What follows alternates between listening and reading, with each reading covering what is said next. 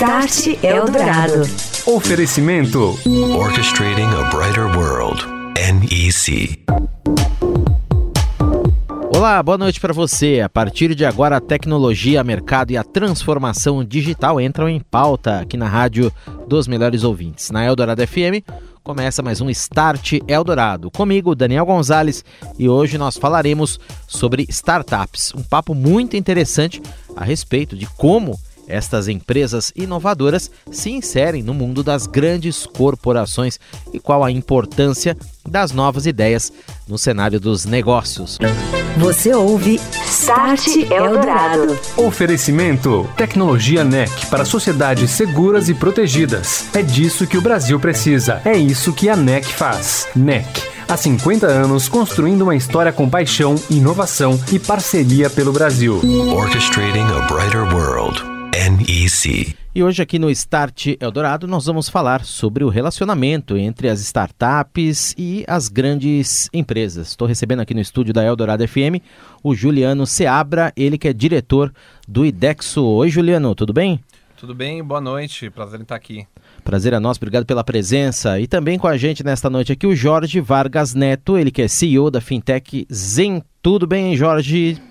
Tudo jóia. Muito obrigado pelo convite. É uma honra estar aqui também. Obrigado, boa noite. E também com a gente aqui, Renato Cruz, comentarista do Start Eldorado. Oi, Renato, boa noite. Boa noite, Daniel. Boa noite, Juliano. Boa noite, Jorge. Boa noite, ouvinte. Juliano, são muitos os desafios para inserir a startup nessa escalada com as empresas tradicionais. Queria que você começasse aqui relacionando os principais deles para a gente.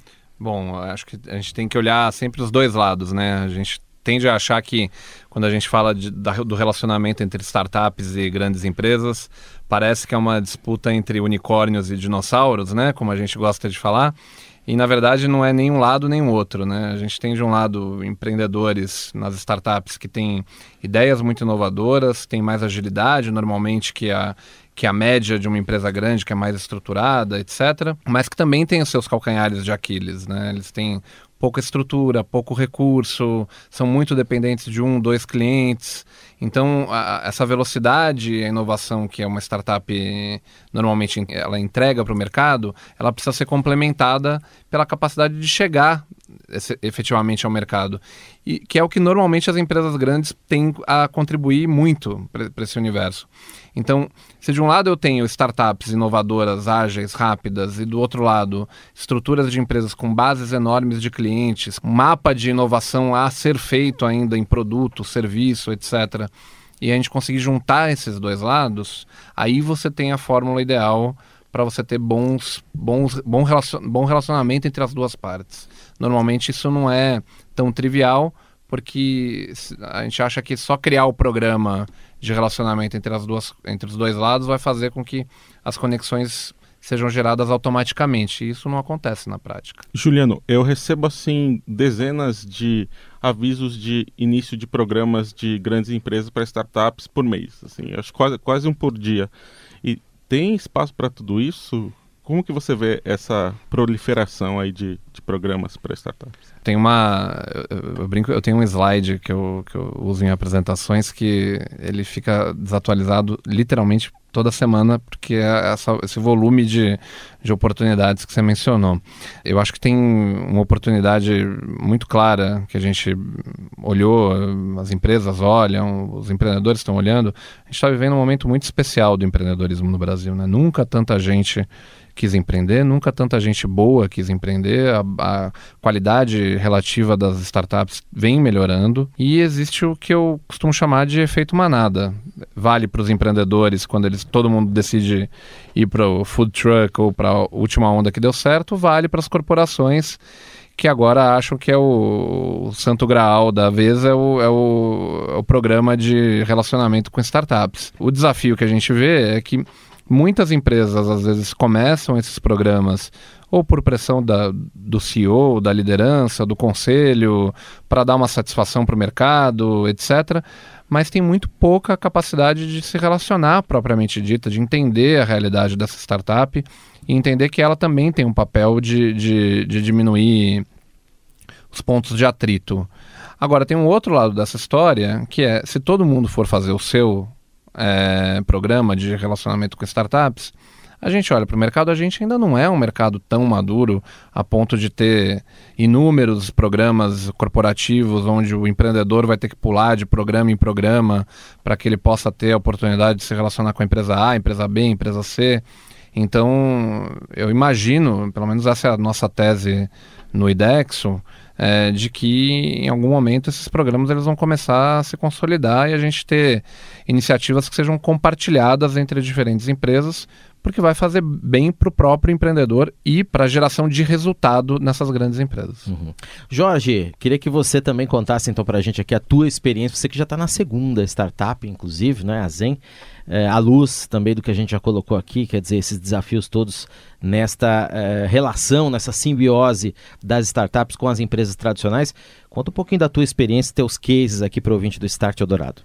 Claro, é, eu compartilho da mesma visão do Juliano e do Renato, de que é, nós estamos vivendo hoje um contexto de aprendizado desse relacionamento, dessa simbiose, mas eu, eu acho que é um processo natural de evolução. Quando você olha para o é, Vale do Silício, é, os Estados Unidos, onde é a meca da tecnologia, você já, já consegue perceber essa simbiose muito forte entre grandes empresas, tanto de economia real quanto é, gigantes de tecnologia, que cada vez mais é, se aproximam de startups. Né? Então, é o caso, por exemplo, da IBM, que tem inúmeros é, programas e investimentos em startups. O próprio Walmart vem se reinventando uh, a partir da última aquisição que fez nos Estados Unidos, de um e-commerce grande.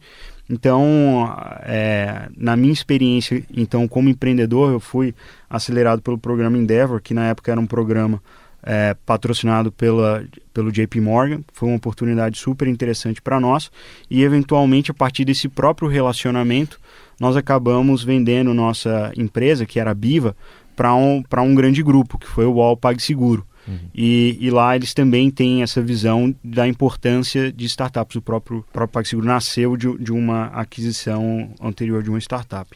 É, esse, esse aprendizado também foi importante para mim, que quando lancei essa, essa nova empresa, a Zen, ela já nasce sendo é, puramente B2B, né? ou seja, é, nós não vamos é, para o mercado mar aberto. Nós só atuamos através de parcerias com grandes empresas. Então, hoje já temos é, parcerias com Dafit, Mobile, é, Autoavaliar, que é um, faz parte do grupo PSA, Peugeot Citroën, e também já estamos falando com outras grandes empresas, como Via Varejo, Americanas. Então, a nossa visão, muito compartilhada aqui com o Juliano, é que eu acho que o maior desafio para uma startup não é inovar, isso já é, faz parte do seu core, mas sim ter escala. E escala são grandes empresas que já têm. Então, eu acredito muito né, nessa simbiose, mas que é, é algo que é, ainda precisa ser cada vez mais desenvolvido e estimulado. Você ouve Start Eldorado. Oferecimento: Tecnologia NEC para sociedades seguras e protegidas. É disso que o Brasil precisa. É isso que a NEC faz. NEC Há 50 anos, construindo uma história com paixão, inovação e parceria pelo Brasil. Orchestrating a brighter world. NEC. Start Eldorado. Agora no Start Eldorado, hora do Momento NEC, hoje com o André Eletério, ele que é diretor de marketing da NEC. Oi, André. Oi, Daniel. Oi, ouvintes. Momento NEC desta semana destaca o fornecimento de uma plataforma avançada de análise de dados por meio da inteligência artificial ao grupo financeiro Sumitomo Mitsui do Japão. O projeto é uma iniciativa da Dot Data, startup do Vale do Silício criada pela NEC no início deste ano e que trabalha na automação da atividade dos cientistas de dados. Nos últimos anos, a necessidade de análise de Big Data vem crescendo rapidamente, principalmente quando nos referimos ao segmento financeiro. Por isso, o Sumitomo Mitsui e as equipes da NEC e da Dot Data têm trabalhado ativamente para incorporar a inteligência artificial às operações bancárias, a comercialização de cartões de crédito e empréstimo para habitação. A solução elimina a maioria das etapas manuais em um processo de ciência de dados, permitindo que estes profissionais se concentrem em iniciativas de maior valor e que possam identificar mais oportunidades de negócio para os clientes do segmento. Obrigado, André, e até semana que vem. Obrigado, Daniel, e até a próxima. Estamos de volta. Segue o Start Eldorado aqui na Rádio dos Melhores Ouvintes. O Start que já está na totalidade lá no site novo da Rádio Eldorado. Você já visitou? radioeldorado.com.br. Não só este programa, mas também os outros aqui da Rádio dos Melhores Ouvintes. Dá para ouvir de novo na íntegra por lá. O Start Eldorado que hoje recebe o diretor do IDEXO, Juliano Seabra, e o CEO da Fintech Zen, Jorge Vargas Neto, no papo sobre startup e a inserção destas empresas no mundo das grandes corporações. E Jorge, como você contou no primeiro bloco, você participou com a Biva, sua empresa depois vendida ao PagSeguro do programa da Endeavor. Hoje você tem a Zen, sua nova startup, no programa da Visa. Queria saber de você por que, que é importante para o empreendedor participar desses programas junto a grandes corporações e quais são os cuidados que o empreendedor também tem que ter nesse processo. Bom, é, eu acho que o, primeiro é, grande benefício é que é uma chancela importante do mercado. É, você participar de um programa como o Endeavor Promessas ou da Visa, agora Start, é uma chancela de que grandes instituições estão validando o seu é, modelo de negócio, a sua startup e acreditando nessa ideia, ou seja, apoiando essa iniciativa. Então isso é bem interessante. É, cabe à startup, por sua vez, é, usar isso ao máximo, né? explorar essa oportunidade. É, isso quer dizer que envolve uma dedicação, envolve é, um, uma certa compreensão do outro lado da mesa, né? Então, por exemplo, agora nesse, nesse programa que estamos com a Visa, é, tem sido uma oportunidade muito interessante de entender como um gigante financeiro tem visto a, a própria participação de startup. Então, parte do, do, nosso desafio é expor, explorar como a gente pode ajudar a Visa nesse desafio de hoje. Então, eu acho que tem uma oportunidade clara, é, além da, do fato da chancela, mas também cabe ao empreendedor se preparar para isso e saber ouvir, né? saber entender é, o outro lado da mesa, porque eu acho que muitas vezes o empreendedor uhum. também ele está muito centrado, muito focado nos desafios da própria startup, mas é, é preciso se abrir para o mercado, é preciso ver do outro lado que tem uma grande oportunidade é, aí a ser explorado. Juliano, lá no IDEXO vocês já aceleraram né, e trabalham com muitas startups, muitas ideias, muitos empreendedores.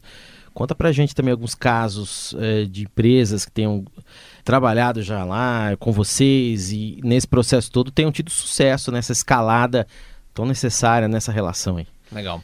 É, o trabalho do IDEX ele é um pouco diferente do, do que vocês vão é, vê normalmente no ecossistema de startups e de empreendedorismo, porque o trabalho que a gente faz não é o de uma aceleradora tradicional que eu vou desenvolver o negócio, etc., uhum. sair de, do ponto A para o ponto B, é, mas é fazer com que aquele empreendedor que a gente selecionou, a gente vislumbrou uma oportunidade concreta de integração dele com uma grande empresa, que é uma das nossas associadas.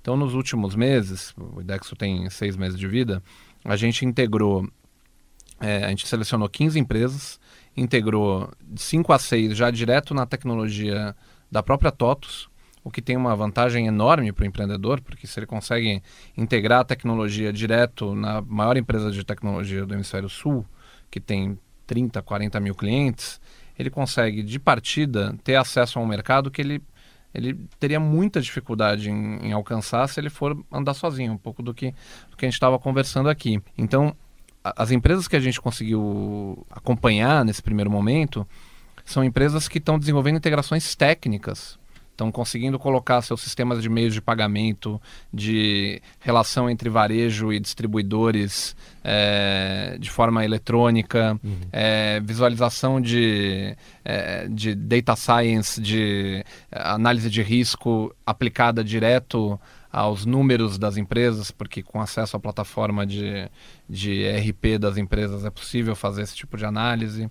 Agora a gente está. A gente vai, vai colocar agora a partir do dia 1 de setembro mais 15 empresas que estão vindo para trabalhar conosco é, numa lógica de desenvolvimento de negócios para varejo, para indústria, para educação, para hotelaria, tecnologias, normalmente B2B, que uhum. se integram à realidade de uma empresa muito grande como a TOTUS, como o Banco ABC, que é um dos outros nossos associados, com a Solute, que é uma grande certificadora digital é, do Brasil, para que esses empreendedores possam criar essas soluções. Então, o nosso foco é muito mais o de garantir que essas integrações aconteçam e aí a oportunidade de negócio Uhum. se descortina. Estou surpreso com o número, inclusive, é muita gente, na Para verdade- pouco tempo. Na verdade, a gente tem um objetivo de atingir por ano de 50 a 100 empresas. Então, para uma iniciativa que tem seis meses de vida, é, a gente ainda acha pouco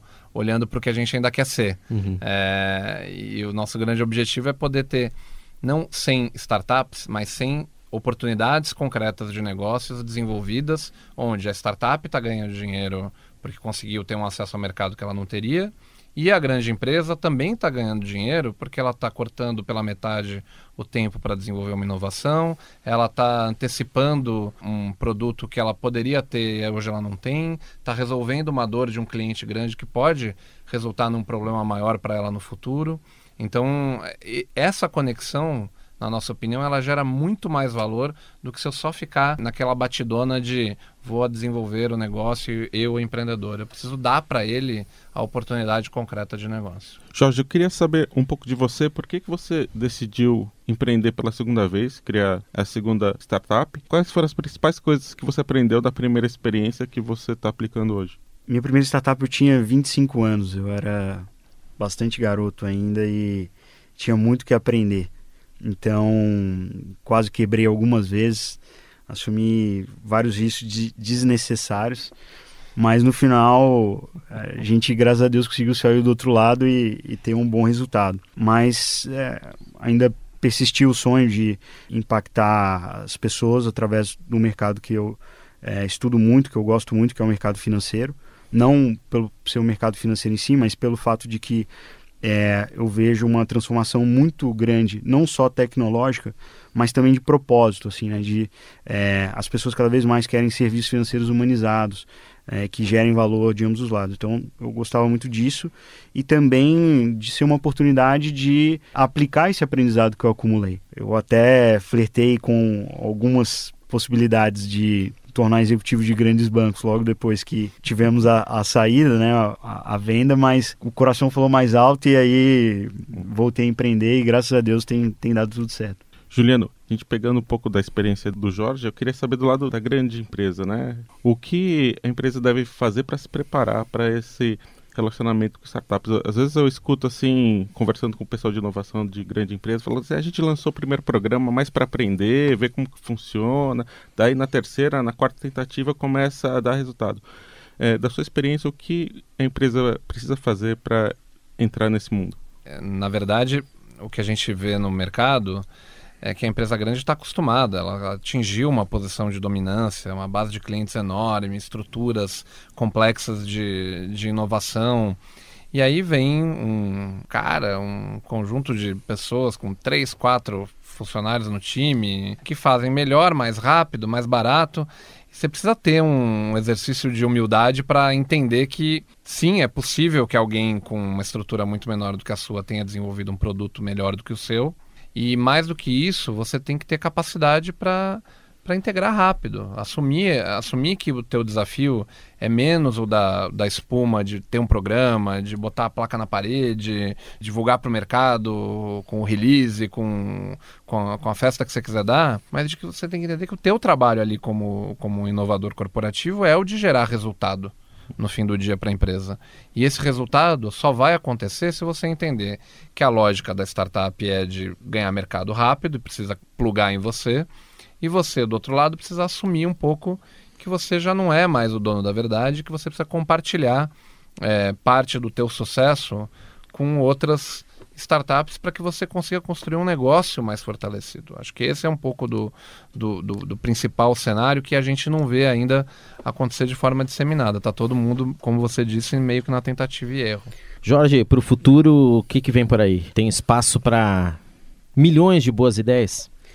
É, eu acho que tem um espaço gigantesco, com certeza, para um, bilhões de ideias, a gente vê isso todo dia. Vai para bilhões, trilhões talvez. É, mas ao mesmo tempo eu vejo assim, uma coisa da minha geração, eu vou fazer 29 anos agora e eu vejo assim, dentro dessa meca de empreendedorismo, eu vejo um lado negativo da coisa, que a gente acaba cultuando só os unicórnios. Exato. E, e eu, eu acho isso muito triste, porque eu acho que sim, tem inúmeras oportunidades é, e, e cases aí maravilhosos de empresas que estão é, atingindo sucesso, que estão sendo vendidas para outras grandes empresas em patamares muito menores, mas é, é incrível mesmo assim. Há um impacto na economia, há uma inovação sendo gerada, empregos, e isso é muito bacana. Não, não importa só o unicórnio, o que importa é, pô, gerou negócio, foi, gerou um grande aprendizado, gerou impacto para as pessoas. E, e, isso é o que eu acho que importa. Eu acho que é isso que uhum. deveria ser buscado pelo empreendedor, não o resultado financeiro. Vejo muitas ideias, muitas ideias não vão dar certo.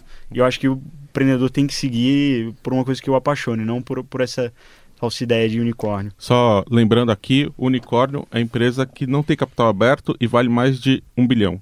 É isso aí. De dólares. Agradeço aqui a presença nesta noite do Juliano Seabra, diretor do IDEXO. Um abraço, Juliano. Obrigado pela entrevista. Até a próxima. Obrigado, boa noite. Boa noite aos ouvintes. É um prazer estar aqui. Jorge Vargas Neto, CEO da Fintech Zen. Grande abraço para você, Jorge. Obrigado pela presença. Boa noite, até a próxima. Obrigado. Boa noite.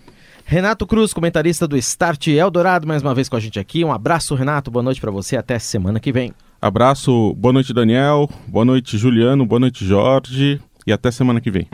Você ouve Start Eldorado. Oferecimento: Tecnologia NEC para sociedades seguras e protegidas. É disso que o Brasil precisa. É isso que a NEC faz. NEC.